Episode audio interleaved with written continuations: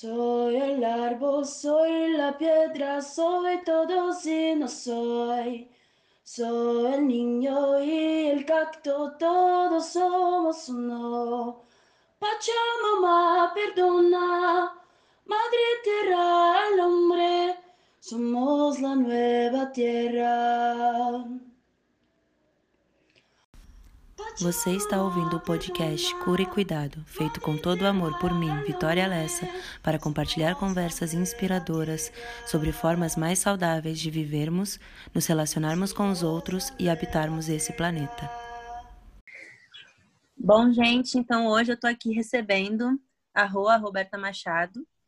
É, eu conheci a Rô na faculdade, né, na UFRJ, a gente entrou no mesmo, né, no mesmo semestre, em Direito lá, e agora eu estou seguindo outro caminho, mas é, eu queria muito receber ela aqui hoje, assim, para falar sobre um tema que eu acho muito importante e que eu gosto de começar falando que pode parecer, assim, a primeiro momento que não tem muito a ver com o que eu falo aqui nesse podcast, porque é um podcast um pouco mais sobre saúde, né? Enfim, e mas eu sempre quero é, passar para frente a mensagem de que saúde não é uma coisa que se encerra no indivíduo. Então, a saúde vai depender dos seus fatores sociais, econômicos, políticos, é, culturais, enfim. É, porque nós não somos né, só um corpo, a gente é mente, emoção, né, um, parte de uma sociedade, parte de uma economia, e enfim. É, por isso que hoje eu queria trazer ela para um tema que é, faz mais parte assim de um, de um espaço que eu antes estava, que é o espaço do direito. E mas enfim, eu quis resgatar ele hoje com esse outro olhar também, um olhar mais sobre promoção de saúde e de uma forma saudável da gente viver, da gente se relacionar com as outras pessoas, da gente estar nesse planeta. E hoje eu estou recebendo ela aqui para a gente falar sobre é, racismo judicial e e outras coisinhas mais. Vamos falar mais para frente. Bom, muito obrigada por estar aqui. É uma honra.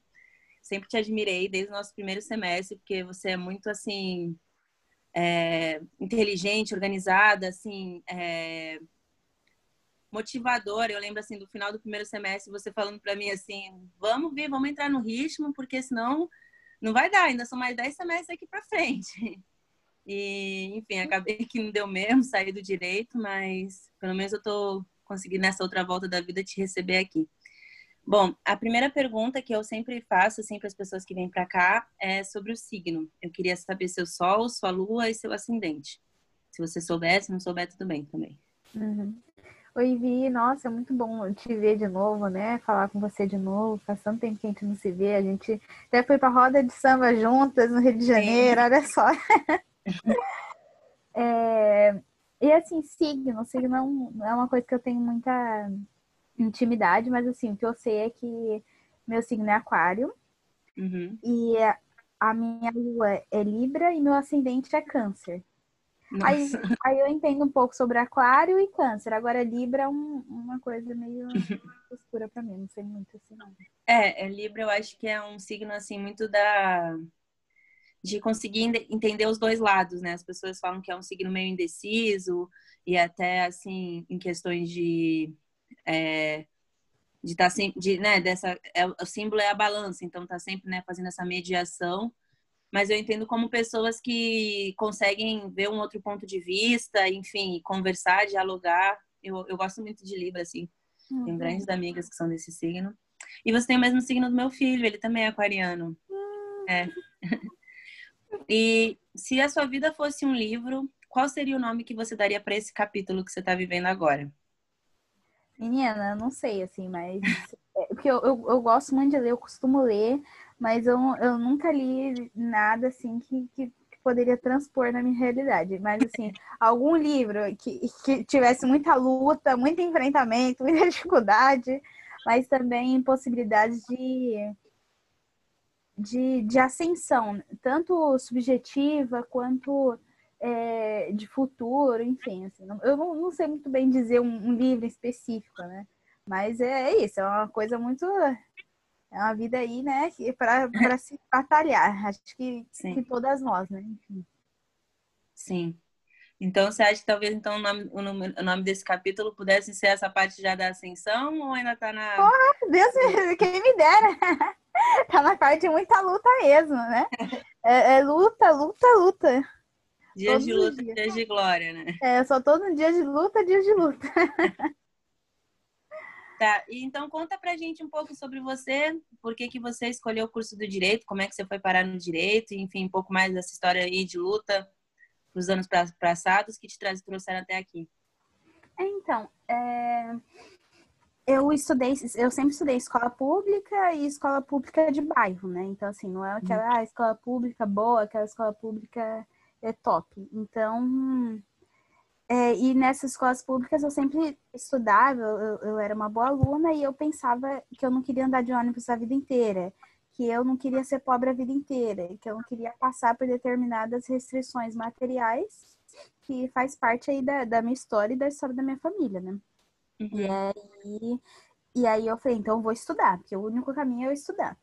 E nisso eu fiquei pensando em qual curso eu faria, e, e eu fiz cursinho popular é, no centro de São Paulo, que é o cursinho ACPUSP, que foi um cursinho uhum. que me formou é, tanto para eu conseguir passar no vestibular, quanto para eu conseguir é, questionar um pouco mais a sociedade, que antes eu não tinha isso. Então, esse cursinho foi um, foi um marco importante para mim.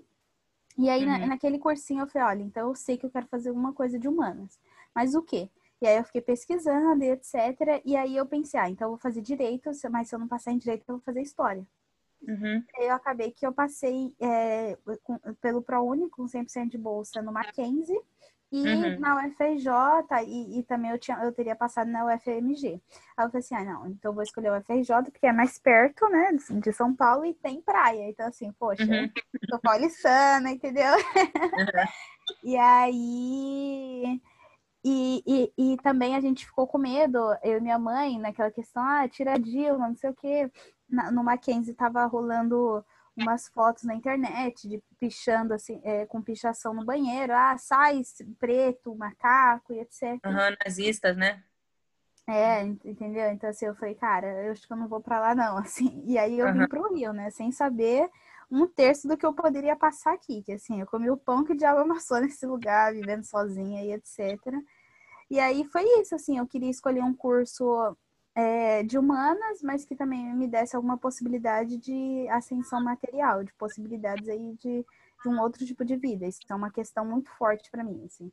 Eu, eu de, de uns tempos é, depois que eu passei no vestibular, eu sempre pensei, eu não quero ser uma preta fodida. Não quero uhum. ser uma uhum. preta fodida. Então, isso é uma coisa que fica na minha cabeça sempre, assim. Uhum. Um incentivo aí nessa, nessa batalha do dia a dia. Uhum. E então você, quando você mudou, você não tinha família nenhuma aí no Rio? Não, ninguém, ninguém, ninguém, ninguém. Assim, né? foi, foi uma luta e, e talvez se eu soubesse é, dessa luta toda, talvez eu teria ido pro direito Mackenzie e ver uhum. a fixação macaco no, no, banheiro, entendeu? Uhum. Eu ia estar em casa de alguma maneira. Sim, nossa. É, é, às vezes a gente até pensou nas políticas públicas para é, né, entrar na universidade, mas assim. É, o permanecer às vezes é muito difícil também, né? Tipo assim. Nossa, total. De... E eu trabalhava, eu... né? Eu, quer dizer, não trabalhava, eu sempre trabalhei. Então, assim, eu cheguei no Rio de Janeiro, um mês depois eu já arrumei um trabalho, CLT, 44 uhum. horas semanais, eu trabalhava sábado.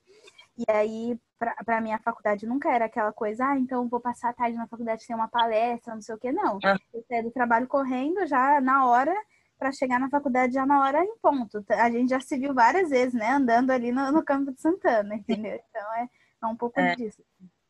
E você já começou a trabalhar a CLT e aí depois de quanto tempo que você foi para o estágio do direito? E acho que no quinto período, aí eu estava procurando muito estágio e aí eu consegui um estágio na FINEP, eu estava trabalhando com direito administrativo. Uhum. E depois eu conheci, eu conheci um amigo meu chamado Andreu, é, que é advogado, e, ele, e eu falei para ele que eu queria terminar a faculdade empregada, porque eu não poderia ficar desempregada. E aí ele me incentivou a procurar ser, a trabalho em escritório. Então, é, de, desde setembro de 2018, eu tenho trabalhado em escritório de advocacia. E aí eu estou trabalhando na área de direito tributário. Aham, uhum. legal. É... Tá. E você tá em qual período? Só por. Acho que Tô já no- tá no. Estou no nono período, nono. Era era para estar no décimo agora, né? Mas por causa dessa pandemia, a faculdade suspendeu as atividades, só vai voltar agora semana que vem. assim. Uhum. Aí vai começar presencial. Não, vai ser EAD mesmo, online. Não. Tá. Bom, é, é que, assim, dá vontade, né, de continuar conversando, assim, sobre a vida, mas a gente vai falar de um tema bem importante aqui e que a gente já estava até conversando antes de começar a gravar, que são coisas bem extensas, né, bem longas, então acho que se a gente conseguir é, transicionar para falar delas, assim, porque tem bastante coisa, né, e a gente está até correndo contra o tempo. É, então, eu queria que, para a gente começar essa conversa, eu quero que ela seja, assim, uma coisa inspiradora para pessoas, é, é, como eu digo, uma primeira parte, assim, dessa conversa, uma primeira, uma primeira olhada nessas Uma conversas. introdução, nessa- né? é, uma introdução. E... Ou até, tipo assim, para pessoas que já conversem sobre, que já, né, já estejam em contato com isso, mas é, uma visão do direito e uma visão é, para leigos, para quem, não necessariamente para quem seja do direito ou para quem esteja familiarizada com o movimento negro. Então, eu queria que você pudesse definir assim para gente aqui no começo o que, que é o racismo estrutural e como que a gente, quais são as primeiras, as principais formas que a gente consegue perceber ele, que ele se manifesta assim na, na nossa sociedade, para a gente começar a conversa mesmo.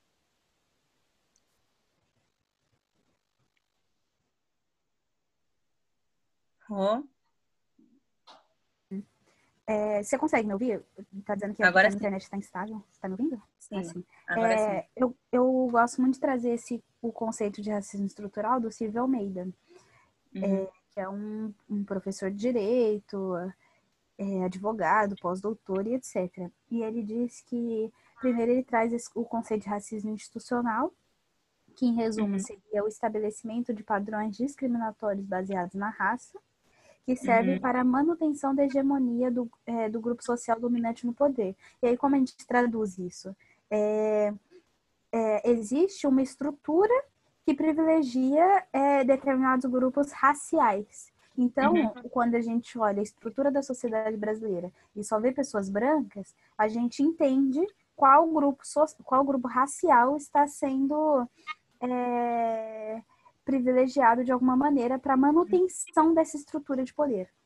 Uhum. E, e ele diz que as instituições são racistas porque a sociedade é racista. E logo depois ele traz esse conceito de racismo estrutural, que ele coloca como um processo é, histórico, político, que cria condições, direta e indiretamente, para que grupos racialmente identificados sejam discriminados de forma sistemática na estrutura social. Uhum. Então, é, quem são os grupos racialmente identificados? São os negros. É, Uhum. E, de repente, também os indígenas. Né? Uhum. E a gente nunca pensa o, um o branco como um grupo racializado, mas eles têm raça. É, Uhum. é um marcador social. Então, assim, o racismo ele é inerente à, à ordem social, segundo o Silvio Almeida, e ele constitui as relações em seu padrão de normalidade. Então, a gente vê, a gente, é, vê então, sei lá, um, um- um hotel chique, a gente não vê pessoas negras é, Uhum. nesse hotel, a não ser que elas estejam trabalhando. E a gente Uhum. olha para isso é, no seu padrão de normalidade. Então, aquilo é normal, entende? Uhum. E a gente não, não vê que aquilo é fruto dessa sociedade racista que a gente vive. Uhum.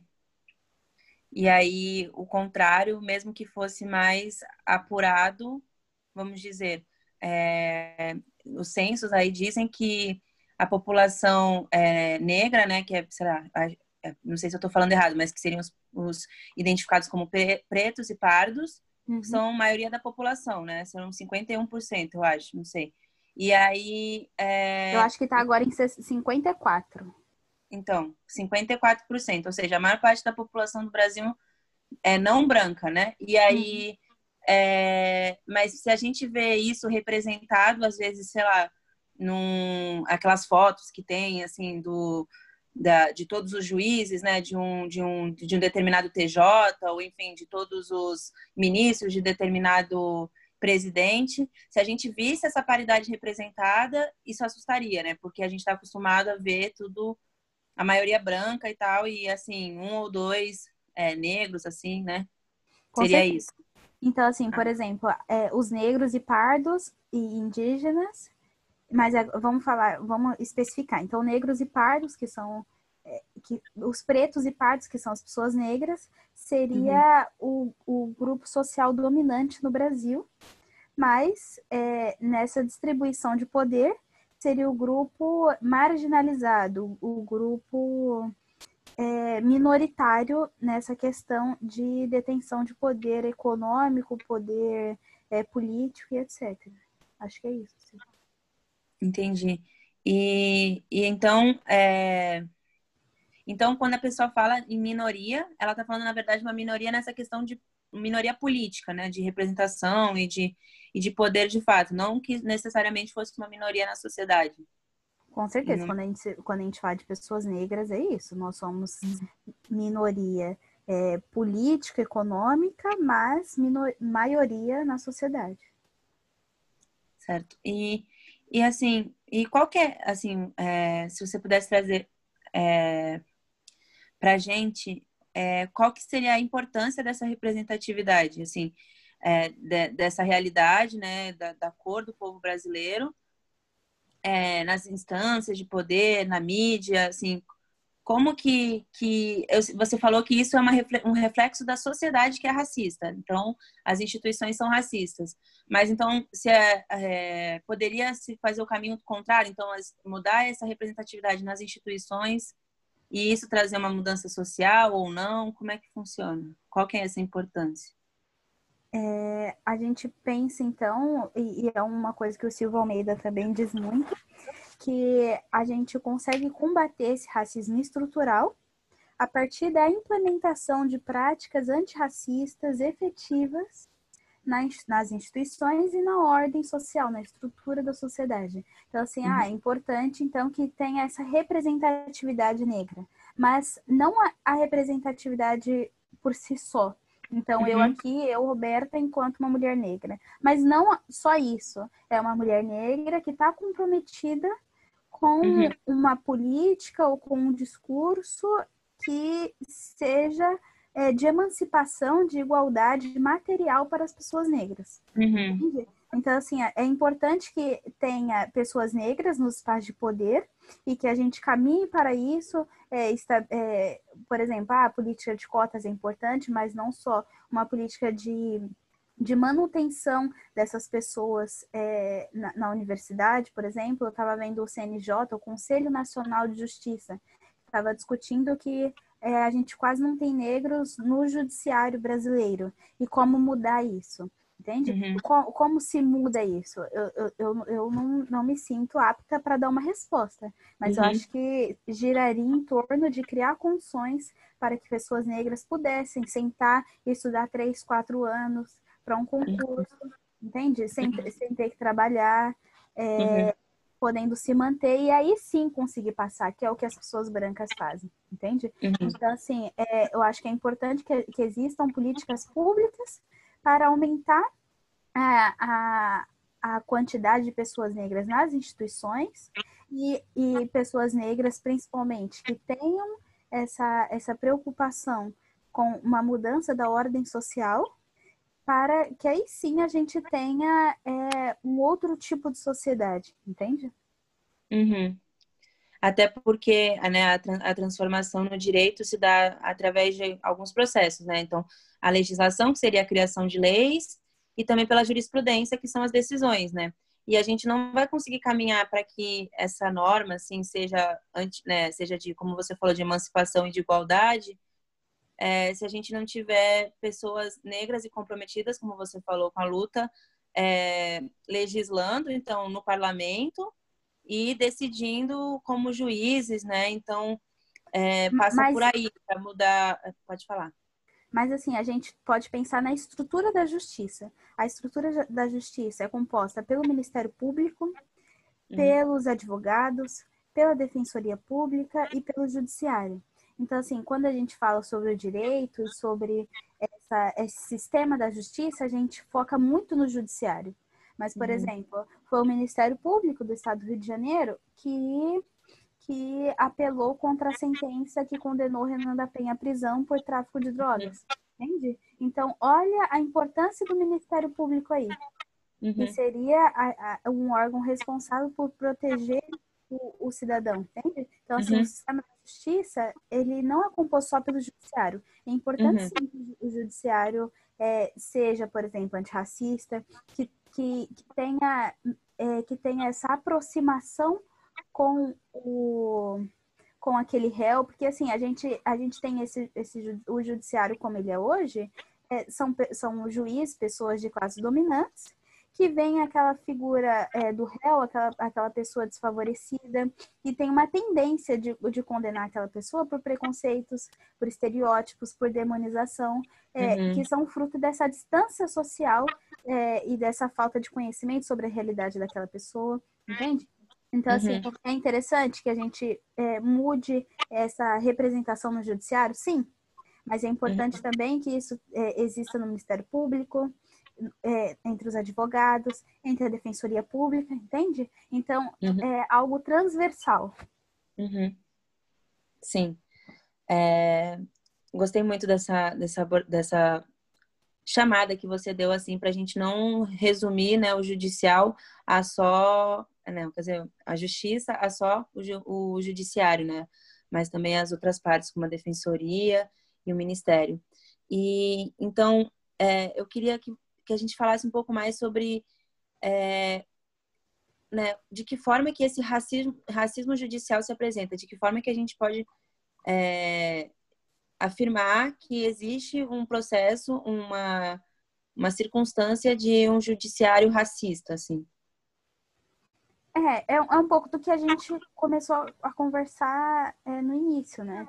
Uhum. Porque o racismo, então, ele é inerente à ordem social, ele uhum. estrutura as relações, as, as instituições é, uhum. em seu padrão de normalidade e a partir daí as práticas é, da sociedade é, em geral são racistas. Então, por exemplo, é, não é só alguém olhar para mim e falar, ah, eu sou a neguinha, eu sou a macaca. Não é uhum. é só isso, entende? Porque é, o que a gente falou também no começo, a, é, a discriminação direta, que, que seria isso, ah, sua macaca. Mas também uhum. existe a indireta, que é, por uhum. exemplo, você condenar uma pessoa sem provas, é, uhum. é, dizer que a, a pessoa tem é, propensão ao crime, uhum. e isso é, é manifestamente eugenista, racista. Uhum.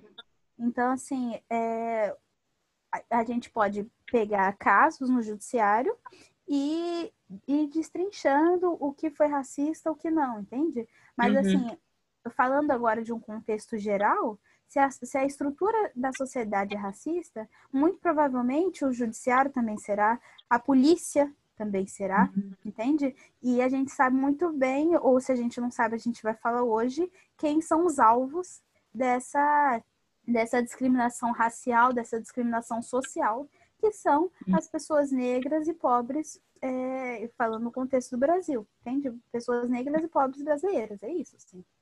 Uhum. É, não, é, eu gostei que você mencionou a polícia, porque aí a gente pode entrar nessa questão de. É, eu acho que existe hoje no Brasil é, um, uma, uma, não sei se uma política, mas um, um, um esforço mediático e talvez social, assim, de re reprodução do medo. Então, a gente reproduz esse discurso de que a gente está sendo atacado e com isso a gente consegue passar muita coisa, né? Que nem o ministro lá do meio ambiente falou, a gente vai passando a boiada. Então, por, por trás desse cartaz do medo, que né, o cidadão de bem, entre aspas, assim, é, é colocado para ele que ele está em risco, que a família dele está em risco, que o Brasil é um país violento, que né, a gente tem medo de sair de casa, a gente precisa viver em casas cada vez mais fortificadas, porque a gente mora num país muito violento. Então tem programas, né, é, espetacularizando essa violência e, e, enfim, as notícias quase sempre giram em torno disso. E, mas às vezes de uma forma até um pouco tendenciosa. E nisso a bancada da bala, né, a bancada militar no, no no, nas instâncias de poder se, se fortalece, porque a gente fica com essa crença de que para nos defender, a gente e defender aos nossos, a gente tem que se armar, né? E tem que ter polícia, e tem que prender, e tem que tudo mais. É, mas aí eu queria que a gente, tipo, desmistificasse isso e visse, e visse que, é, na realidade, no Brasil, em números, em fatos, existem, um, existe um corpo, né, que é preferencialmente vítima de violência.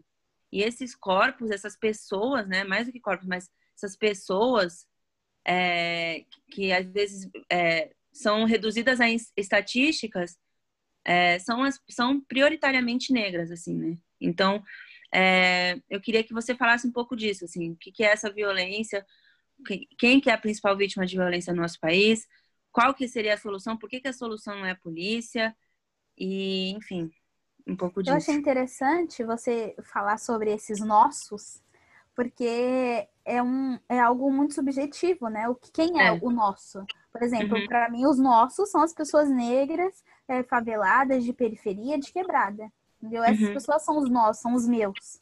Entende? Uhum. É, é, o grupo é, que eu faço parte. Entende? Sim. Mas se a gente for pegar num contexto é, de Brasil, e a gente vai falar, então, os nós são cidadãos brasileiros. Uhum. E daí a gente não pode aceitar que, por exemplo, João Pedro seja baleado uhum. dentro de casa. Uhum. Porque ele é um cidadão brasileiro que deveria ter o direito à moradia, que deveria ter o direito à segurança, que deveria ter o direito à vida, à dignidade da pessoa humana, uhum. entende?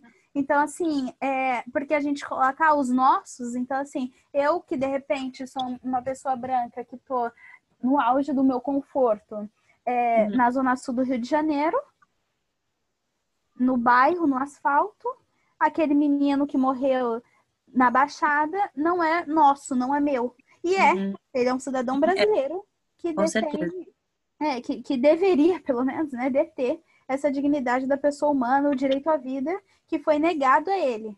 Entende? Uhum. É, mas assim, sobre a polícia, é, a gente percebe que a, a, a polícia militar, e é, é o que, que eu acho que é o que a gente está dizendo, a gente vai delimitar então, sempre, para ser um pouco mais criterioso. A polícia militar é, foi criada nessa estrutura ostensiva uhum. para a preservação da ordem pública. E, uhum. e nesse sentido, é, eles vêm, eles, eles foram é, treinados para é, como instrumento de força local. Então, assim, uhum. ver as, as outras pessoas como inimigos. E uhum. quem é o inimigo da polícia, por exemplo, ou dessa ordem pública? Uhum. O inimigo dessa ordem pública são as pessoas negras e pobres. Entende? Uhum. E daí que a gente tem essa, esse controle estatal direcionado para a, a, para a criminalização, para a violência destinada às pessoas negras é, no Brasil. Acho que é um pouco disso que você que você abordou assim? Assim, é muito verdade, né, de eu estar falando nesse lugar de, de privilégio e que eu acho que é muito essa noção que as pessoas querem criar, né, enfim, quando, quando na reprodução desse, desse racismo, assim, de, de separação de nós e eles, sendo que, na verdade, como você trouxe, nós todos somos é, cidadãos brasileiros, detentores de direito, e assim, é, hoje em dia eu falo isso muito como mãe, né? É, eu sinto que se uma mãe tem assim a sua criança, seu filho é, assassinado, é, essa é uma dor assim com a qual toda mãe deveria se, se relacionar e, e assim chorar também por. Então, se a gente pensar em proteger nossas crianças, mas para além disso, proteger assim todas as outras pessoas assim que vivem assim, deveria existir menos esse de nós e eles, né, e nos defender e defender o cidadão de bem, que não se, que seria alguma coisa diferente, tipo assim, do cidadão favelado, né? E, enfim, e, e com certeza deve ter deve ter funcionado muito bem esse negócio de dividir entre nós e eles. E você vê aí que quando um jovem preto morre na favela, eles são muito rápidos para acharem uma foto desse menino com um fuzil ou no baile ou com uma garrafa de, de bebida, tentando tipo desumanizar, tentando falar que então ele era bandido e aí o bandido merece. E aí a gente vai falar um pouco sobre isso, sobre essa coisa, né, do de que às vezes é, de que às vezes não, né? De que o bandido mereceria esse grau de desumanização e que talvez não, que não seja essa sociedade que a gente quer. Mas, assim, eu penso que com a eleição, assim, do nosso presidente, de todas essas coisas que a gente né, tá vivendo, é, foi muito bem feita essa lavagem cerebral, essa, essa, esse discurso, esse programa, esse plano da, que envolve mídia, envolve muitas outras coisas desse discurso do medo, discurso do ódio, e discurso da, do armamento e de, de, de guerra mesmo, né? Enfim, é, que a gente vê se levantando por aí, assim. É, e, e só para a gente continuar um pouco nisso que a gente está dizendo, então é isso, a gente coloca alguém como inimigo. E o inimigo uhum. é o negro, é o outro, é o outsider, é o racializado. Uhum. Entende? É, é, acho que é muito importante a gente perceber um, um, pouco disso, assim. E uma outra coisa que eu achei interessante é que o seu programa é sobre saúde e a gente pode falar, inclusive, que é uma coisa que a Tula Pires fala muito, que é sobre o direito à alimentação, a segurança alimentar. Uhum. Então, por exemplo, é, a gente, a gente pode pensar nessas pessoas, pessoas negras, pobres de favela, de periferia, de quebrada, de subúrbio, uhum é, que são pessoas é, marginalizadas, são pessoas que, que não têm uma, uma possibilidade de, de, de, inserção no mercado de trabalho de uma maneira digna, são uhum. pessoas é, que são negadas diversos direitos, então direito à saúde e, e assim, direito à comida. Uhum. Porque quem, quem sempre teve comida na mesa não consegue pensar e isso que a Tula Pires fala, assim, que não consegue pensar na importância do que é ter comida na mesa, comida dentro de casa. Uhum. uhum. Entende? Que é um, é um, pouco disso, é um pouco dessa saúde. E, a, e aí, se a gente pensa nessas mães, que são mães que, que em sua maioria, que, que foi o que minhas avós também foram, empregadas domésticas, saíam de casa para cuidar dos filhos da casa grande, enquanto os filhos delas estão sendo cuidados é, ou por, pelo irmão mais velho, que tem dois, três anos a mais, Entende? Uhum. Então, o que, eu quero, o que eu quero dizer é que há uma produção de, de deficiência de saúde para essas pessoas. E essa uhum. saúde é uma saúde alimentar, é uma saúde de cuidar dos filhos, de cuidado dos filhos, é, é uma saúde, por exemplo, de uma depressão que uma mãe uhum. sofre ao ver o filho assassinado. Uhum. Ou essa violência é, é subjetiva que as pessoas negras têm, então assim, é, que as pessoas negras sofrem, então as pessoas negras são a maioria nos manicômios, é, uhum. na, nos hospitais psiquiátricos, é, que mais? Na, na, nas ruas, as pessoas que, que estão é, em processo de, de dispersão da, da, da, da, possibilidade cognitiva, então são, são aquelas pessoas que estão na rua falando sozinha, ou usando droga, ou craqueiro, entende? Uhum. E assim, a gente não pode pensar, ah, então, essas pessoas é, cavaram seu buraco ali. Não, existe toda uma estrutura social uhum. que contribui para que aquelas pessoas estejam ali. Entende? Uhum. E isso também, inclusive, sobre saúde, sobre o direito à saúde dessas pessoas. Uhum. Com certeza. É... Nossa, é porque eu, eu tô gravando outros episódios também e eu entrevistei uma menina que. Uma menina, uma mulher, amiga minha, que é, ela trabalha, ela é é, tá fazendo doutorado em psicologia social. E aí ela é basicamente isso, assim, de como que a nossa saúde mental ela não se encerra na gente, tem muito a ver com, enfim, com os fatores estruturais, como racismo, machismo, né, LGBTfobia, o capitalismo, né, opressão de classe.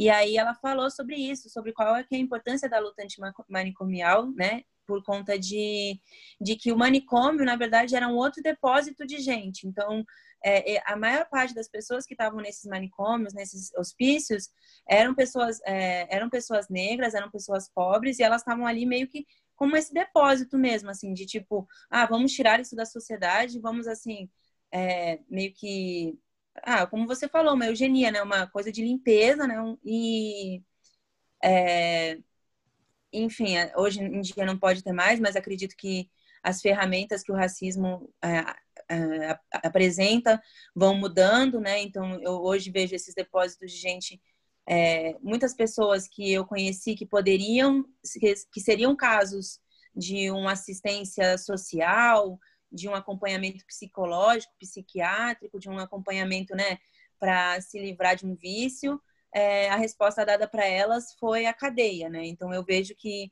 é, esse encarceramento se liga muito nisso também, assim, de tipo, de ser um depósito, de ser uma forma de, de, de, de genocídio mesmo, assim, de você eliminar isso, da, é, isso, né? Se você eliminar essas pessoas da sociedade e é, e também, assim, eu concordo muito com isso que você fala, e é por isso que eu tô tão é, afim de trazer essa temática para cá também, de a gente ver o quanto que a saúde não, não, não pode ser um privilégio. E não pode ser uma coisa assim, um segundo, uma frescura, uma coisa que a gente vai falar depois, porque ela está intimamente ligada com, com tudo, assim. Então, por exemplo, é, as pessoas que moram é, em favelas, em periferias, em subúrbios, geralmente moram em desertos alimentares, ou seja, é um lugar onde você tem mais facilidade em comprar um Doritos, é, não Doritos não, torcida, do que uma maçã. Então, tipo assim, que é mais barato, né? Às vezes é 50 centavos um Guaravita e uma fruta seria muito mais cara e às vezes muito mais e difícil de ter. E são então, a gente eu tinha até comentado de você de talvez trazer essa temática, mas a gente acabou optando por deixar de fora, mas que são as maiores vítimas é, de acometimento de doenças crônicas, como câncer, é, diabetes, hipertensão, são as pessoas negras e, tipo, já tem uma saúde precarizada e tudo isso vai, é, é vai ser somando, né, a balança que, ou enfim, ou até a, a forca que vai, né, puxando a pessoa para no fim culminar às vezes no encarceramento e culminar numa coisa pior assim, mas que já foi uma vida inteira, né, do racismo estrutural se colocando na vida dessa pessoa. E aí eu queria é... pode falar, desculpa. Não, não, é porque eu achei interessante isso que você falou sobre esse depósito de gente, que seriam os manicômios, os hospitais psiquiátricos, e acho que a gente não nomeou devidamente as prisões né? Uhum. Então, que é esse encarceramento, que é outro depósito de gente. Uhum. E eu acho interessante trazer aqui o que a Angela Davis fala, é, que as pessoas, e ela fala no contexto dos Estados Unidos, que as pessoas negras e latinas, é, pessoas negras, latinas e nativas teriam maior probabilidade de ir para a prisão, é, desculpa, do que ter uma educação digna. Uhum. E é um pouco disso que a gente está falando, de, de essa, dessa ausência de direitos, de, de possibilidade de, de uma vida digna, e daí essas pessoas são encaminhadas uhum. para, para as prisões, é, é, tanto nos Estados Unidos quanto no Brasil, entende? Uhum. Sim. É, e assim, eu acho que uma coisa que eu reparava muito, assim, é, né, assim, na, eh, no, no, no, Morro do Serra Corá, enfim, que eu morei quando eu morava aí no Rio, era que você tinha uma geração, assim, dos mais velhos, em que você só tinha em 90% assim de mulheres, porque a maior parte dos homens na juventude ou foi preso ou, é, ou morreu, assim, geralmente em causas violentas. Então, assim, é, homens, homens negros, assim, têm uma mortalidade muito, né, uma taxa de longevidade, eu acho, talvez, não sei se é isso, muito menor, assim, de que morrem muito mais cedo. E aí eu queria saber se você podia trazer para a gente um pouco desse, desses dois fenômenos, né, do, do encarceramento da juventude negra, é, negra, então, tipo, do aprisionamento mesmo, e, e aí, enfim, a gente pode falar disso primeiro, depois falar do genocídio, porque estão muito ligados, né, os dois, assim, mas é... é então, uh, eu acho interessante a gente trazer esse dado sobre os homens negros, porque a gente, a gente costuma dizer, e, ou, e principalmente as mulheres feministas, é, de repente mulheres feministas liberais, é, uhum. E assim, a gente tem um discurso que circula que ah, os homens não prestam, os homens isso, os homens aquilo. Uma, é como se fosse um apontar de dedo para o homem. Uhum. Mas a gente precisa especificar que homem que a gente está falando, uhum. entende? Porque os homens negros são uma, uma das vítimas desse racismo é, estrutural, dessa construção de masculinidade é, que não favorece a eles. Uhum. E assim, a gente pode pensar, falando de novo de encarceramento, que 63,5% das pessoas presas no Brasil são homens negros. Uhum. E aí, como eu posso dizer que os homens negros são é, privilegiados por serem homens? Entende? Uhum. Então, assim, ó, é, eu acho que é importante nuançar essa, essa questão de gênero, é, de gênero, raça, encarceramento, Uhum. porque, porque eu acho que está muito ligado, assim. Então, o, Uhum. eu não, eu não tô dizendo que homens não podem ser atores de violência, homens negros não são atores de violência, não é isso que eu estou dizendo. Eu estou dizendo que há um- uma confluência estrutural que coloca esses homens em determinados lugares sociais de subalternidade, entende? Uhum.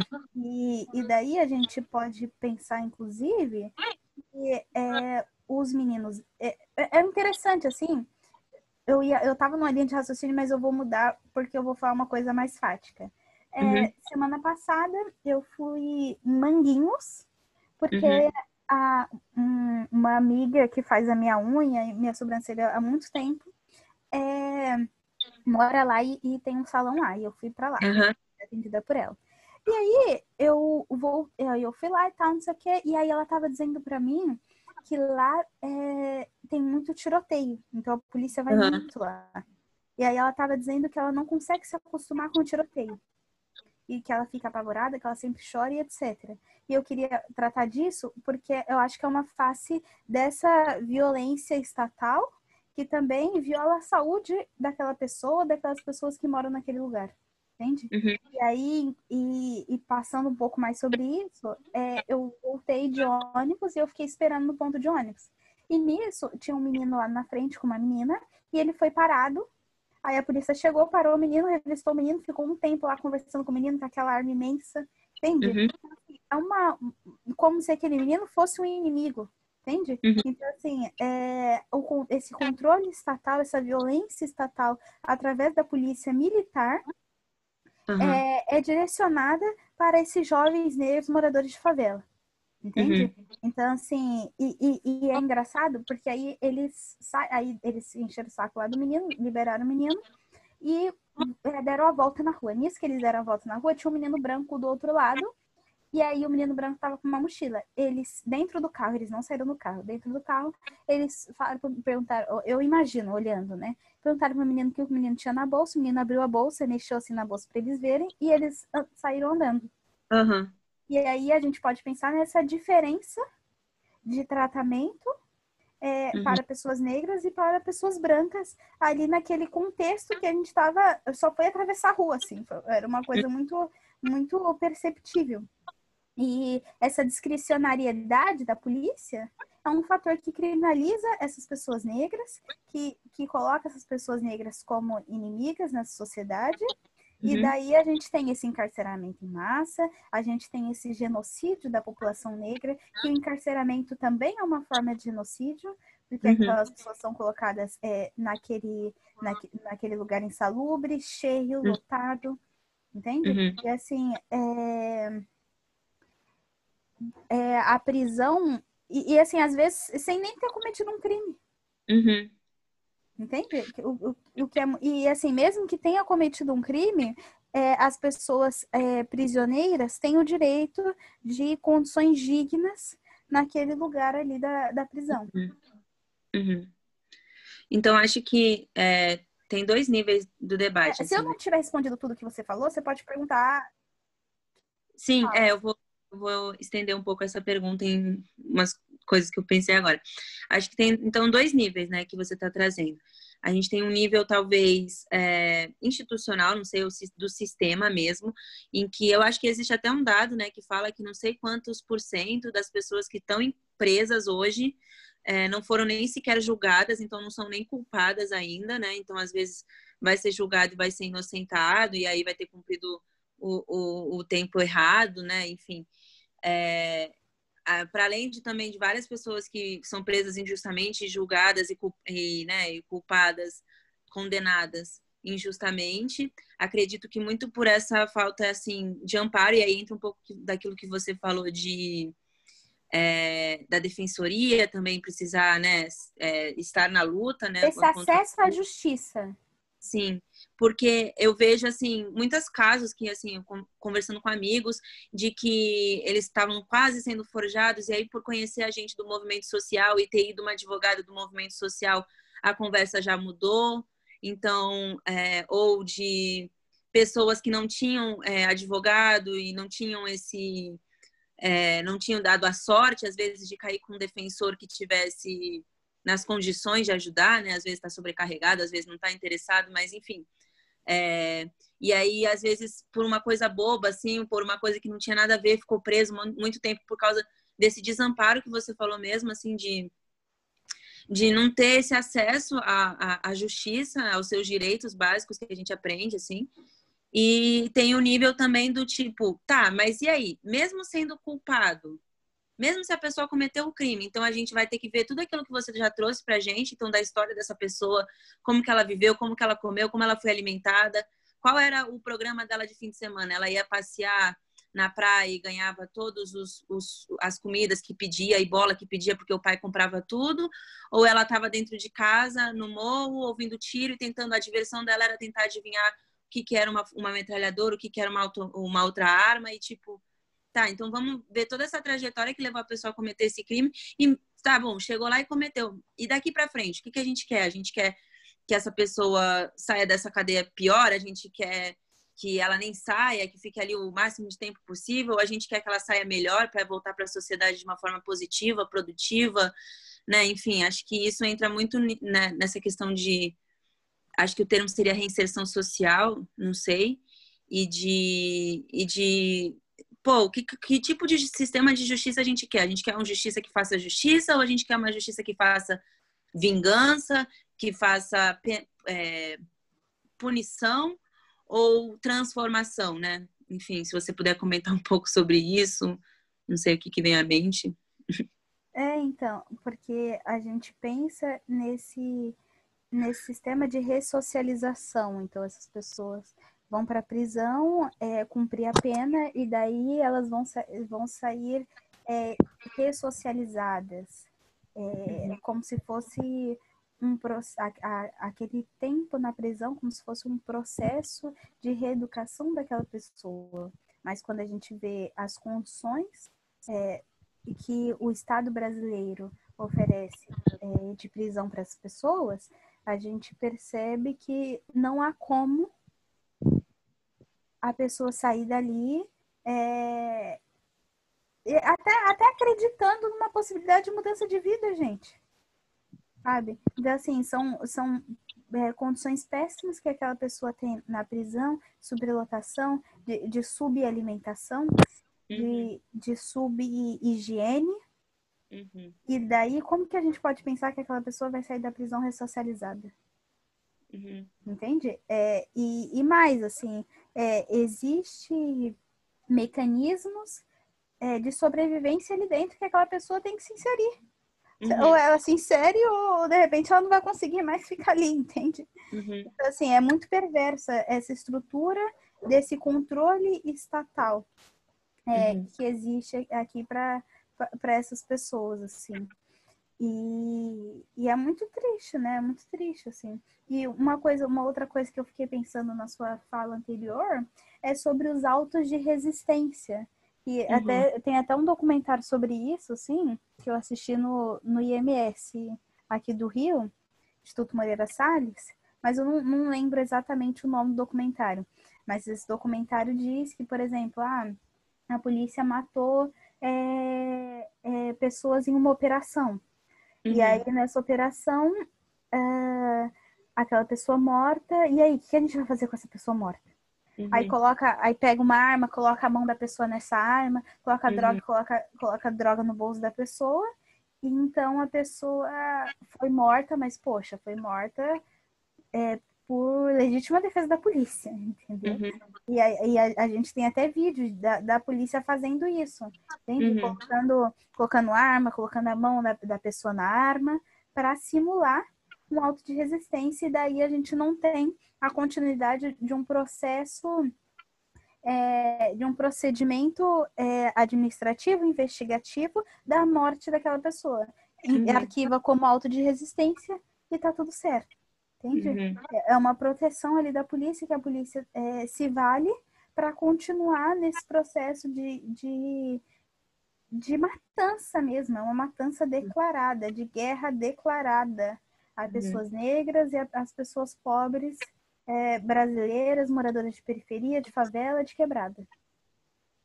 Sim, eu estava falando com meu amigo Kevin do Rio, ele está aqui em São Paulo visitando a gente e a gente estava relembrando daquela chacina que aconteceu no Falete aí no Rio, que acho que 17 caras foram mortos dentro de uma casa, assim, pelo BOP.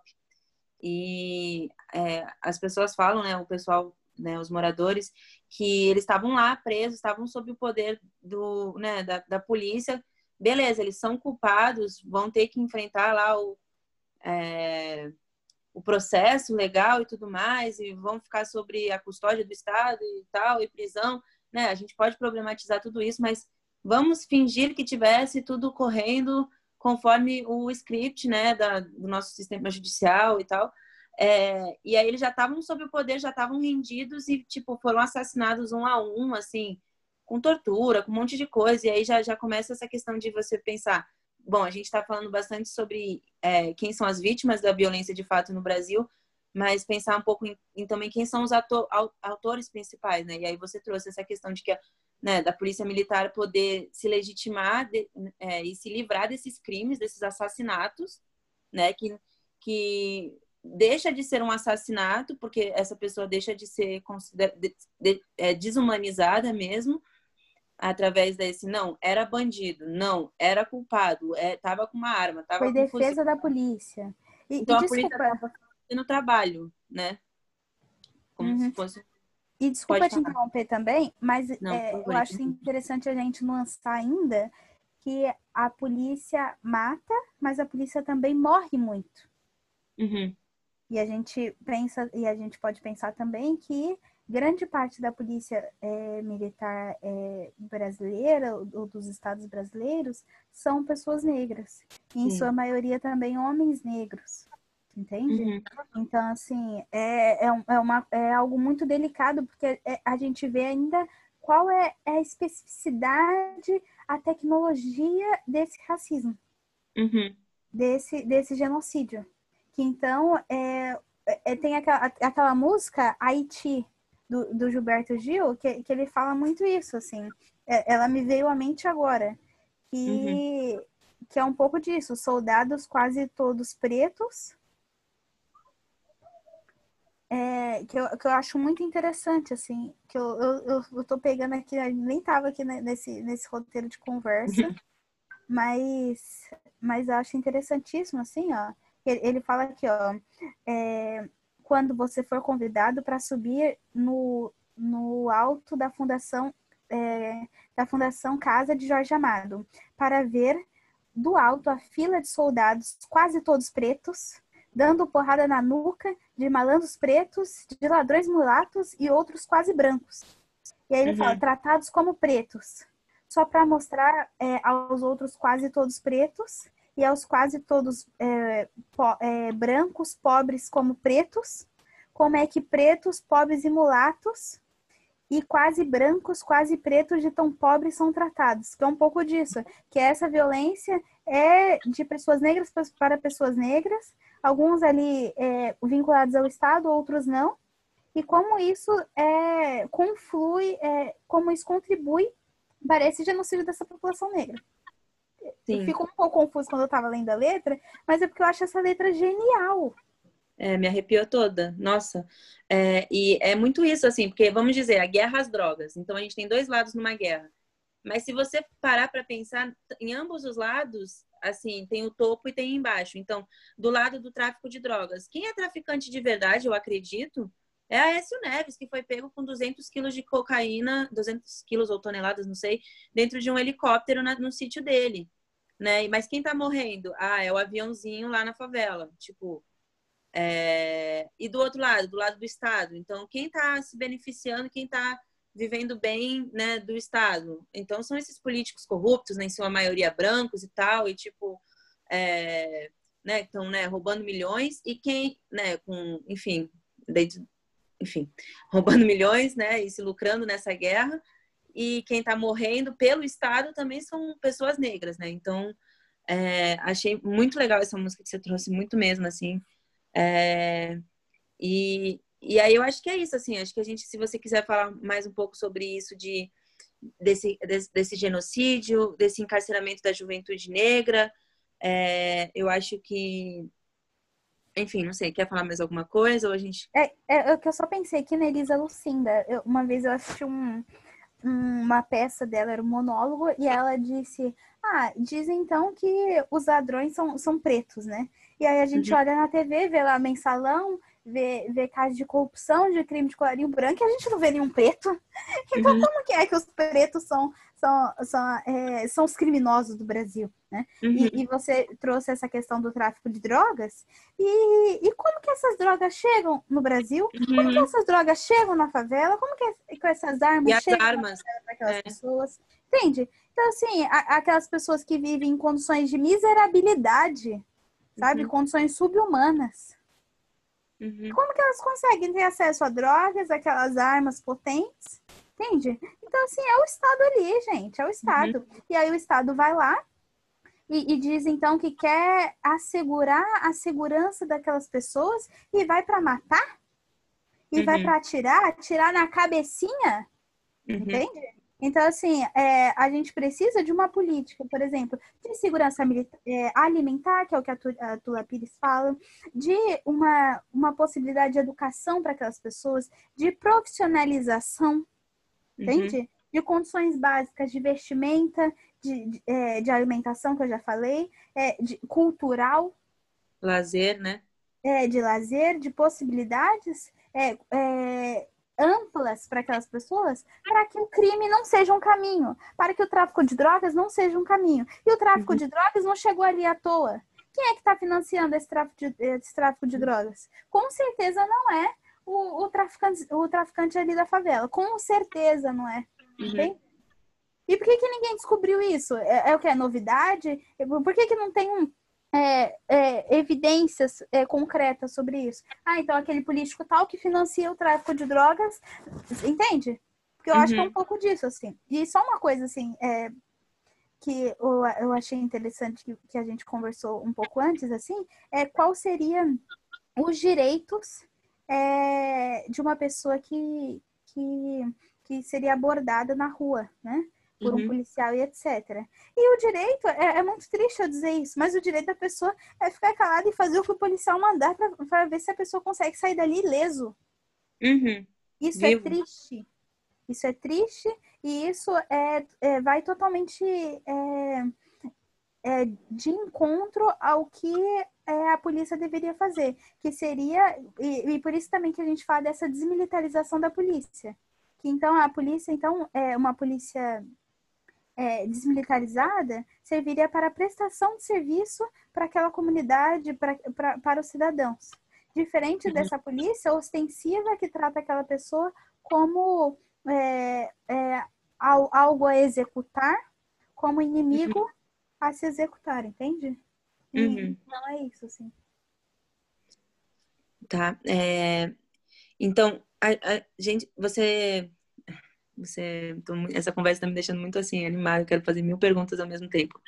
Mas é, eu queria antes de falar, eu, você, eu vejo que você está trazendo um pouco dessas pautas, então da desmilitarização da polícia. Eu queria saber é, outras sobre ela, mas antes falando um pouco dessa questão do encarceramento, é, eu não deixo de pensar que é, para além do efeito, se a gente fosse olhar para as causas assim também, e, e, e, pensando em outros, nos outros poderes, para além do judicial e o papel que eles têm nele, então a, legislação e o executivo.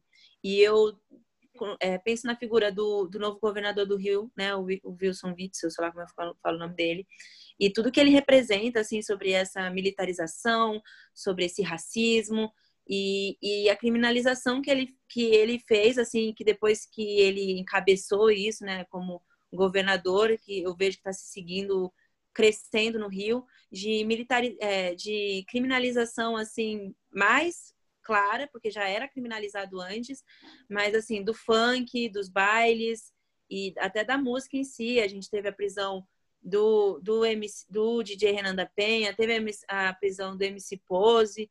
Então, e eu, eu conheço, tenho, já conversei com pessoas que, tipo, falam, criticam o funk e, e, e eu vejo muito isso como uma reprodução de, desse racismo, assim, da sociedade, de que já criminalizou a capoeira, já criminalizou o samba, é, já criminalizou tantas outras manifestações culturais, assim, do povo preto, e hoje faz isso através da criminalização do, do funk, ao mesmo tempo que tem uma parcela do funk, né, que é branca e que é colocada na mídia e que é palatável, vamos dizer assim, para a classe média e que, né, vende, que dá muito dinheiro, mas ao mesmo tempo outra parte do funk, que é aquele funk mais raiz, é tratado com bala.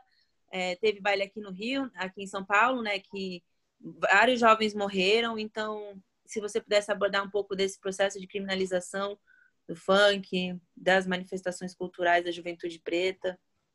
É, é, essa criminalização do funk é um braço da criminalização da população negra.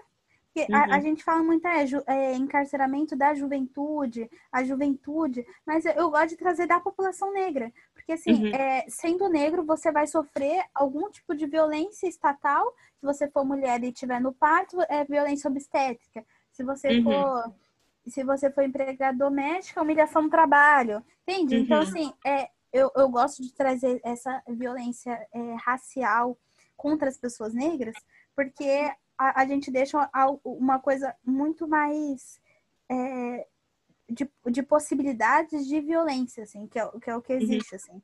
E, e daí a gente falando sobre essa questão do funk, o funk é uma forma de expressão cultural dos jovens negros favelados de periferia. É uma uhum. produção de saber, de tecnologia de saber, e, e uhum. assim, e, e, é interessantíssimo que eles consigam fazer isso diante de tanta limitação material que, que uhum. existe na realidade deles, entende? E uhum. assim, é, o funk, o futebol e o mundo da criminalidade são a, as alternativas ali que aqueles jovens têm porque uhum. eles não possuem uma oportunidade digna no mercado de trabalho, porque eles já não uhum. possuíam uma educação, porque eles, eles não possuíram um, uma possibilidade de, de, de, de, ter uma profissão, entende? Uhum. E aí, então, essa questão é, do tráfico de drogas é, uhum.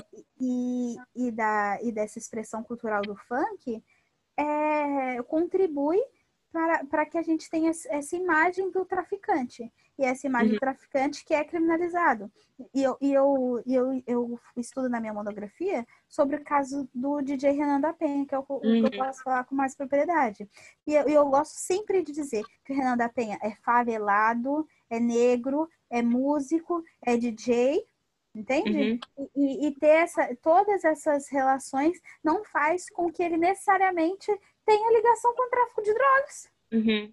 Porque isso é, é, é um, um, racismo, isso é racismo, isso é colocar aquela pessoa é, só porque ela mora na favela, só porque ela é fanqueira, só porque ela é negra, em uma posição de criminalidade, entende? Uhum. E assim, a gente, como você falou, é, as expressões culturais da diáspora africana são é, sistematicamente violentadas e, criminalizadas no Estado brasileiro.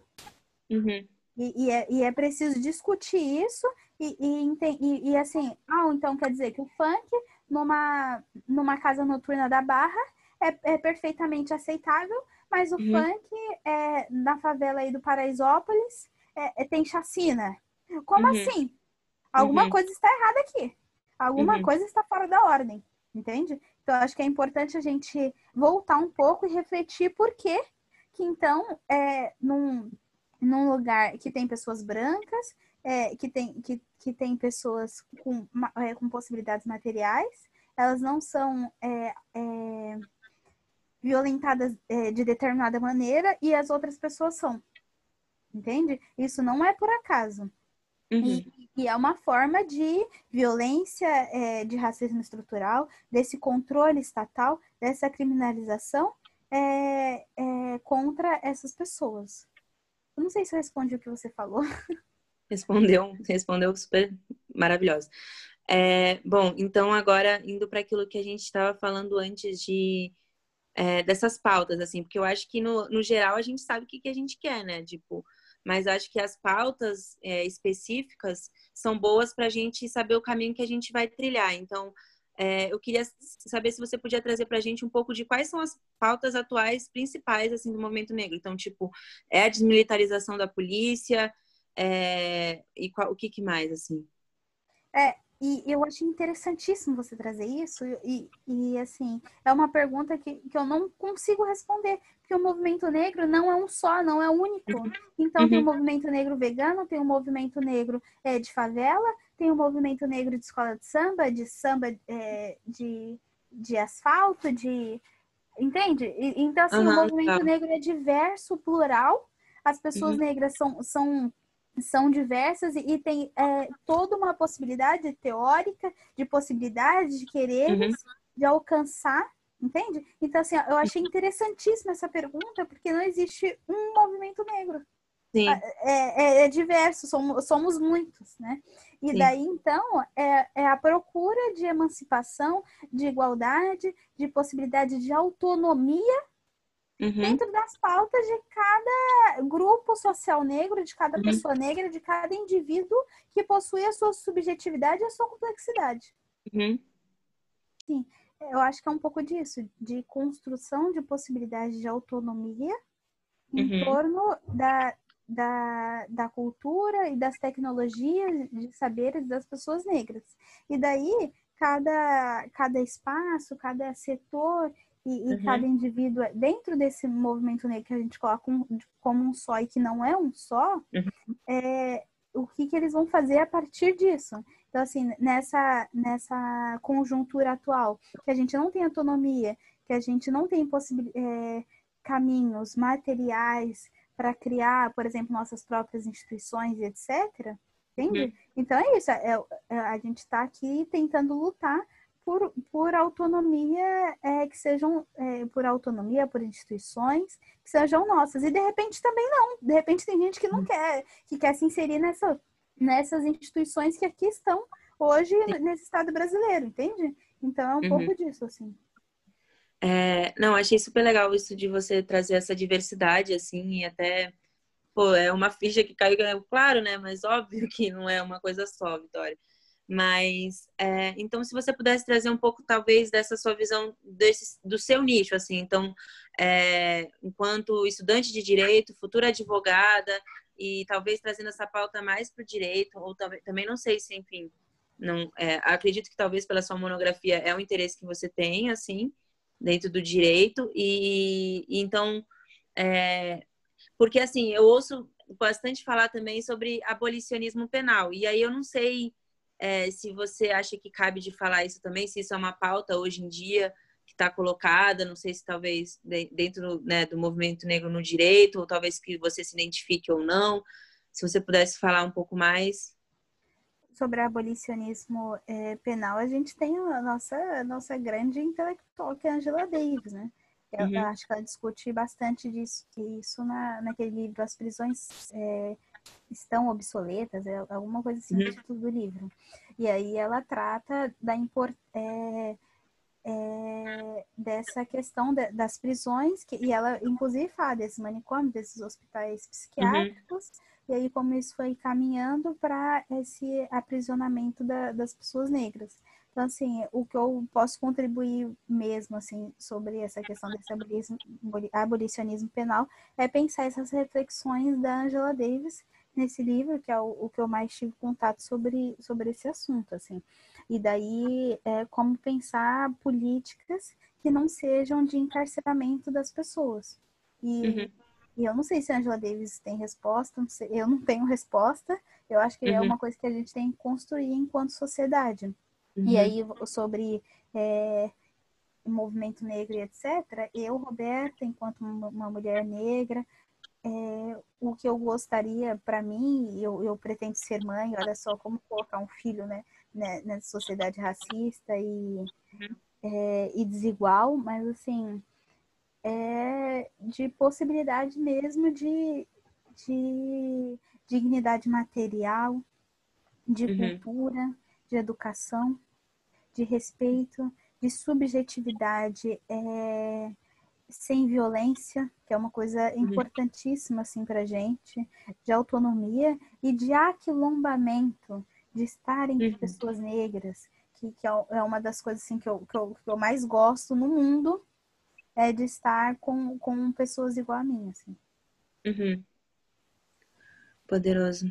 É... E, bom, então já assim, caminhando para o final, assim, é... eu queria perguntar para a gente poder levar, para as pessoas que estão ouvindo isso, levarem alguma coisa assim, de prática, assim. É, acho que você já trouxe dois pontos muito importantes, até que se você quiser estender, que eu vejo que é como uma, você falando para outras pessoas negras, negras que estejam ouvindo. Então, é, esse primeiro de se, manter, se mantenha seguro, então se isso for numa abordagem policial, às vezes vai ser não falar todos os argumentos que você sabe que tem e os direitos que sabe que tem, mas se manter seguro. Então, às vezes, isso vai ser ficar em silêncio e obedecer e tal.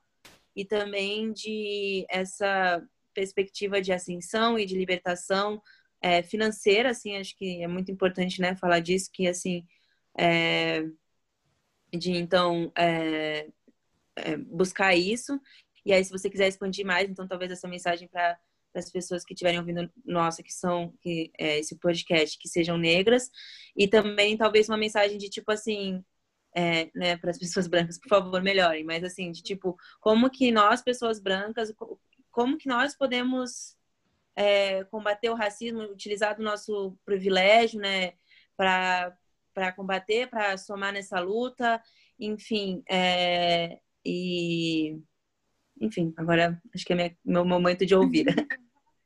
É, eu achei interessante você falar de silêncio, porque é, eu, Roberta, não defendi o silêncio aqui e não defenderia uhum. o silêncio porque é, eu, enquanto mulher negra, sou silenciada diversas vezes. As pessoas negras são silenciadas é, de forma sistemática entende? Uhum. Então, o silêncio é, não é algo que eu defenda, muito pelo uhum. contrário, eu quero que a gente fale, eu quero que a gente tenha essa possibilidade de falar, de ser ouvido, de ouvir, entende? Uhum. É, é, um pouco disso, assim. Mas. É... Eu esqueci o que você perguntou.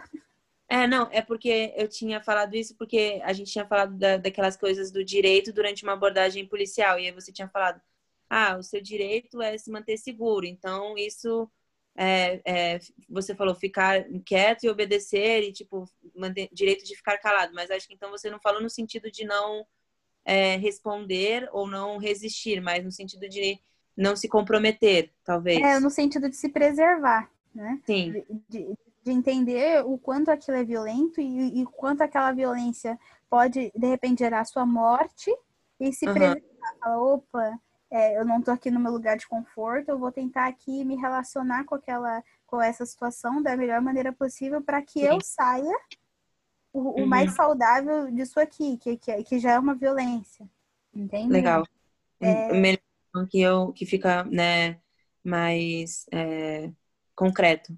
E, e então, e qual, qual, quais outras mensagens? Então, você disse ah, isso sim, de falar, se manifestar, pra, então, sei lá, um recadinho, um, lição de casa, assim, né, para as pessoas negras e para as pessoas brancas. Então. O que eu falo para as pessoas negras é o que eu, o que eu falo, de repente, para os meus amigos, que é vamos estudar, galera.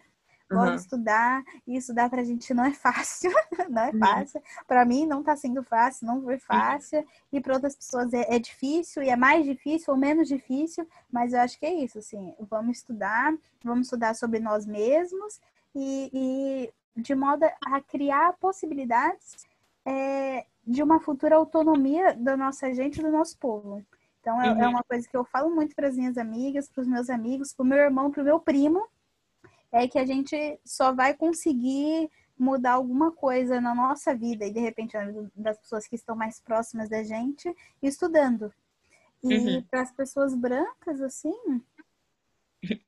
eu, eu, é, é, é sempre difícil isso, né? Porque porque a gente, a gente vem de um processo histórico de violência é, de pessoas brancas para pessoas negras, entende? Uhum. Então, então, quando a gente é colocado a falar, ó, oh, pessoas brancas não façam isso, é uhum. inclusive também violento, porque assim, uhum. é, se a gente for pensar, e, e uma coisa que a Tula Pires fala, nessa linha da humanidade. Então, assim, as pessoas brancas é, estão né, é, na linha de cima, então, considerados humanos, e as pessoas negras considerados não humanos.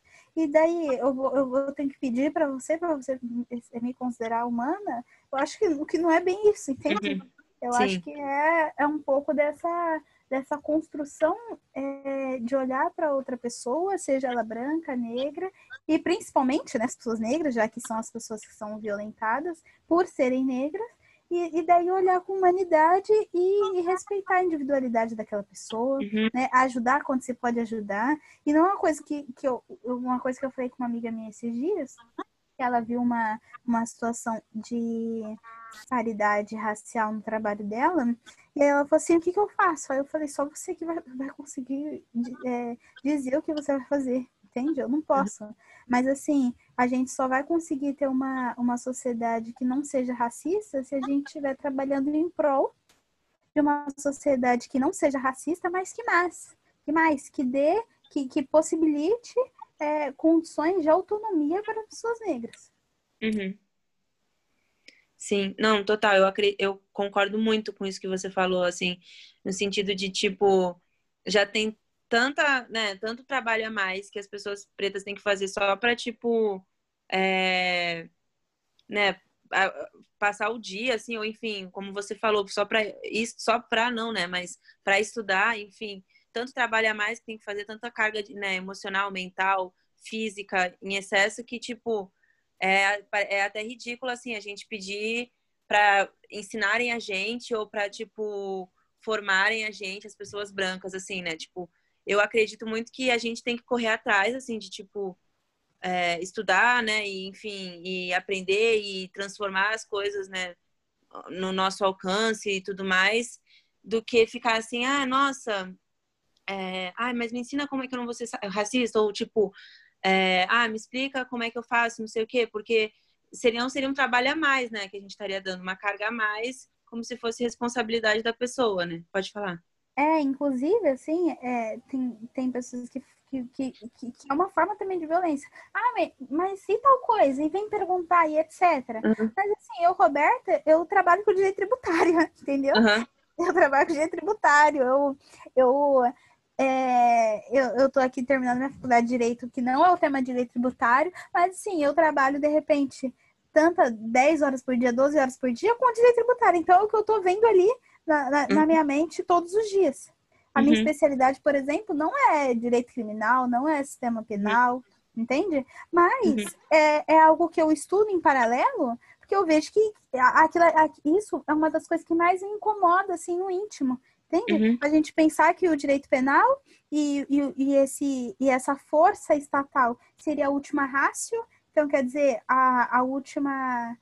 É, a, a última razão, aquilo que, que, que, é usado em último caso, sendo uhum. usado em primeiro caso, em caso é, único, é diante daquelas pessoas negras, entende? Então, uhum. assim, é, essa é uma questão que me incomoda muito e por isso eu estudo isso. Uhum. E por isso eu estudo é, essa questão racial, e assim, eu, eu, estudo questão racial também por mim, para eu entender uhum. a construção da minha subjetividade e tentar uhum. burlar esse sistema é, de colonização que existe na minha mente. Entende? Esse uhum. sistema de, de subvalorização de quem eu sou, dos meus traços e, e das pessoas que são como eu e da, da minha cultura. Uhum. Entende? Então, assim, é, eu acho interessante porque eu tenho que estudar isso, então quer dizer, eu estudo. Então, uhum. então, então eu estudo, é, por exemplo, ah, então vou estudar aqui sistema penal, criminalização, é, tráfico de drogas, é, criminalização do funk. Eu estou estudando direito tributário porque é o que eu trabalho, é o que me sustenta uhum. e o que eu gosto de trabalhar, eu adoro meu trabalho. Mas uhum. também é, eu estudo racismo porque é uma forma de eu criar condições de saúde, a saúde, de saúde uhum. para minha subjetividade, para minha psique. Entende? Uhum. Então, assim, é, olha como que a gente tem que ter um, o braço largo. E aí uhum. chega um, uma pessoa branca e fala, ah, mas é, é, e tal coisa, mas e tal coisa, meu querido? Eu até falo, ó, tem esse livro aqui. Até só legal, porque eu não poderia nem fazer isso. Mas tem esse uhum. livro aqui, olha só. Sim. Aí, aí tem gente que não vai ler o livro. Mas uhum. gente, poxa, mas eu tive que ler o livro para eu falar uma série de coisas, sejam elas bobagens, seja não, seja a forma que eu interpretei, seja, sabe? Mas é um pouco Uhum. disso, assim. Não, total. Nossa, sim, muito, muito isso que você está falando, assim, de. é, Ah, eu acho que se, se né, as próprias pessoas negras têm que correr atrás, que estudar quando começam a se interessar por essa pauta. Não começam, não, né? Já sempre teve, viveu, né? Mas começa a entender essa necessidade de correr atrás disso e estudar. Então, tipo, é, é, é, acho que talvez o que a gente possa tirar de prático, assim, de medida para pessoas brancas tomarem a partir daqui, é isso, estudar, estudar, é, estudar o racismo, ler autores negros, autoras negras, né? Com certeza, porque assim, eu leio sobre isso, eu estudo sobre isso, porque me diz respeito enquanto uma Uhum. pessoa negra. Mas Uhum. para o fulano que é branco, diz respeito a ele também. Uhum. E, e- e mais, eu, eu costumo dizer que a gente só vai ter uma sociedade é, boa para todo mundo, e boa no sentido que você quiser imaginar, Uhum. se nós tivermos uma sociedade menos desigual, uma sociedade que, que tenha uma educação que seja é, é, para todas as pessoas, entende? Uhum. Então, assim, então desrespeito a você, desrespeito ao fulano, ao ciclano, ao, Bel, ao Beltrano. Sim, E, e Sim. desculpa, só, só uma última coisa que eu queria falar é que Pode eu falar assisti um pedaço, eu achei um pedaço do Roda Viva é, com o ministro Roberto Barroso e é, ele respondeu uma pergunta da Cassiúcia Ribeiro dizendo que ele respondendo a pergunta dizendo que no Brasil não exi é, não há um ódio racial e sim um ódio de classe que acaba perpassando por as pessoas negras. E não, Hum. eu afirmo aqui com todas as letras que existe um ódio racial no Brasil, é, e, e aí ele diz, ah, porque nos Estados Unidos existe sim um ódio racial, mas no Brasil não. Isso é negar que existe racismo no Brasil. Isso é negar que as pessoas no Brasil, que as pessoas negras que estão em piores condições. Uhum. Entende? Então, assim, eu, eu quero muito. é, Eu, até tirei todo a- o roteiro de, disso tudo, né? Mas para dizer que no Brasil existe sim um ódio racial, um ódio de, é, de raça contra pessoas negras, e a partir disso que essa sociedade foi estruturada. Uhum. Isso. E até, tipo assim, é, você trouxe bastante essa questão, né, de, de, de transformação é, da realidade material, né, na sua vida, na sua perspectiva individual, mas também, pra, enfim, para todos próximos de você, mas de, disso, né, e de ascensão. Mas você não vai deixar de ser negra, então você não- o racismo não vai deixar de te afetar, né? Se fosse Porque como esse cara não- falou, como se fosse como esse cara falou, que é só uma questão de classe, quando você fosse uma quando você for uma advogada rica com seu carrão e tal, você seria lida de uma forma diferente, mas não, provavelmente vai ser abordada, vão questionar por que está dirigindo esse carro. A gente vê um homem negro de, de, de terno e já acha que é segurança ou que é garçom, né? Então, ou que vê um cara perto do, do, carro dele abrindo, aí já vem a polícia abordar falando que está roubando, né? A gente vê esses casos toda hora. Então, tipo assim, é, eu, eu acho que. É... Ah, enfim, essa- é isso. Que é essa construção de, de subjetividade, tanto do negro quanto do branco, subalternização das pessoas negras. Entende? Uhum. Então, assim, o negro, então eu, Roberta, me sinto inferior, assim, diversas vezes. E daí Uhum. eu tenho que refletir sobre as coisas que eu estudo, sobre o que eu leio, o que eu ouço, de música, de, de literatura, de, de, de teatro, para daí eu falar, não, Roberta, então assim, opa, vamos mudar isso aqui, porque isso que você está pensando está totalmente. É, é, vai totalmente de encontro Uhum. com, com, com o que você é de verdade. Então, Uhum. eu tô dizendo isso porque é uma construção de, sub, de subjetividade que eu, Roberta, tenho em mim, que várias pessoas negras têm nelas, eu te garanto. Entende? Uhum. E daí a, pessoa branca também tem essa, uma construção de subjetividade e subalternização das pessoas negras. O que acontece é que eu não sou beneficiada com isso. E aquela pessoa branca é beneficiada com isso. Uhum. Então, assim, então eu só, eu só consigo sofrer racismo e, de repente, enquanto pessoa negra, ter as piores condições de vida, porque aquela outra pessoa não tem as piores condições de vida. E Uhum. daí aquela pessoa vai fechar os olhos e vai falar assim: ah, não, não é comigo? Uhum. Se você for continuar, é, e, e não você, né? Mas se aquela pessoa for continuar é, nesse, nesse tipo de pensamento de estratégia, daqui a pouquinho vai ser para ela também, minha querida. Uhum. Sabe? porque é, a, a sociedade é um círculo, né? Então, assim, se, se eu não tenho dinheiro para comer, e de repente o fulano que vai roubar, e de repente alguém vai atirar, e de repente a minha vida vai embora, a vida do outro também vai, e, uhum. e é um uhum. círculo. Então, a sociedade só vai ser boa para você se ela for boa para mim também. E a gente precisa uhum. trabalhar em, em, torno disso para a gente é, conseguir ter a possibilidade de uma sociedade, de, de ser cidadão, né? Uhum. E, e, mais, de ter uma democracia material, porque a uhum. gente nunca também teve democracia nesse país. Uhum. Com certeza, nossa, sim. É, não, é, eu acho que assim, você me deu uma aula hoje, assim, né? E aprendi muito e acho que a gente podia continuar falando muito, muito, né? Porque é muita coisa realmente que tem que abordar e que tem que, e que, tem que ser esmiuçada, enfim. É, não sei se você sentiu que faltou falar alguma coisa, se você quiser, eu queria que você se sentisse livre para falar. E agradecer a sua presença, assim. É, de fato, eu, quando pensei em você, é, foi por conta das, dessa movimentação que eu já vejo sua, mas até questionei isso de, né, de, é, de, de não estar tá suando assim como ah, né, pô, mas não é nem da minha área, assim, será que eu vou ter que falar disso? Será que, tipo, sempre que a gente chama uma pessoa negra para fazer uma fala, vai ser sempre sobre a questão racial e, tipo, é, e não, por exemplo, ah, eu te chamar para uma mesa para você falar de direito tributário, sabe? De uma coisa assim, não que eu fosse falar de direito tributário aqui no podcast, mas é, entende, assim, de não. Que eu vejo isso também com outras coisas, assim, eu vejo isso muito com mães, assim. Então, às vezes, você chama a mãe para uma conversa e aí tem que ser sempre sobre maternidade, tem que ser sempre sobre, né?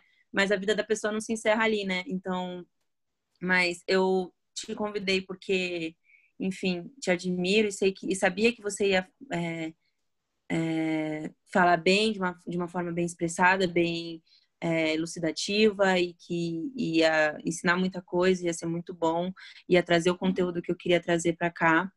Então, te agradecer mesmo, assim, estou muito honrada, muito feliz de, de, te receber.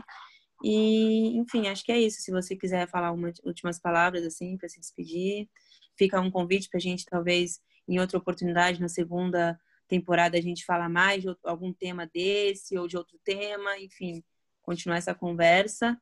E é isso. É, eu quero agradecer pela confiança, dizer que a admiração é recíproca, tá? É, e dizer também que eu, eu, eu, não encerrei esse tema, porque não é um, não então, um tema passível de ser encerrado, é um tema que a gente uhum. se relaciona e vai pensando nas nuances, e tem nuances que eu não consigo nem enxergar que eu tenho as uhum. minhas limitações também. Entende? Uhum. Então eu acho muito importante para dizer que, que eu não sou, de repente, a melhor pessoa nem a pior pessoa. Eu sou uma pessoa aí que está falando sobre isso, entende? E com uhum. as limitações que eu tenho e com a e com de repente a, a, a cegueira que, que eu tenho também. Para me uhum. colocar num lugar de humana e de possibilidade de erro, de acerto e de caminhada. Eu tô aqui no, numa trajetória, né? E assim, é, eu acho interessante você trazer essa pauta sobre, ah, vamos falar só de você, então, uma pessoa negra, você não pode querer falar de outra coisa é, e, não so, e, e, a, a, não ser racismo. Eu quero falar também sobre racismo, eu quero falar sobre o trabalho, eu quero falar sobre diversos âmbitos, mas também sobre racismo, também sobre a minha condição, e tudo que eu falo, é, para a, a nossa maravilhosa Conceição Evaristo, é contaminada pela minha condição de mulher negra. Entende? Uhum. Então, assim, eu falo de um lugar social. E, e assim, uhum. eu não estou falando que, ah, porque a gente tem essa ideia de, de dizer, ah, eu sou imparcial. Claro que não. Não, uhum. não existe imparcialidade. E, inclusive no uhum. direito, que a gente tem essa ideia de querer separar o direito da moral, o direito. Não, não existe parcialidade. Então, aqui eu, Roberta, estou falando em, na minha condição de mulher negra, e eu tô, uhum. eu tô falando exatamente a frase que a Conceição Evaristo, a dona Conceição Evaristo, a escritora Conceição Evaristo fala, entende? E, e é isso, assim, eu queria me colocar nesse lugar de humano, no lugar de erro, de acerto, de cegueira, mas também uhum. de enxergar e uhum. agradecer, e é isso, assim. Ai, tô muito feliz.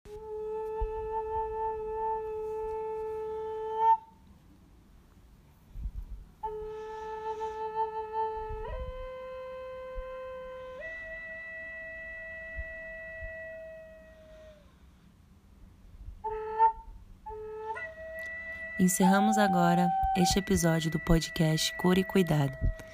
Eu, Vitória, quero agradecer do fundo do meu coração a cada uma e cada um que se dispôs a participar dessa conversa com a gente. O podcast é uma ferramenta nova para mim, ainda estou me descobrindo nela, mas já me sinto profundamente realizada em poder expor outras faces de mim e de forma mais é, crua, natural e completa sempre apoiada, é claro, por incríveis amigos e parceiros. Em primeiro lugar, queria agradecer a todo mundo que topou vir aqui participar de algum episódio dessa temporada. Queria agradecer também a minha amiga Dani, que gravou aquela música linda do filme Pachamama para o início do episódio. E por fim, agradecer a minha amiga Gabriela, que está gravando essa flauta perfeita que vocês estão ouvindo ao fundo.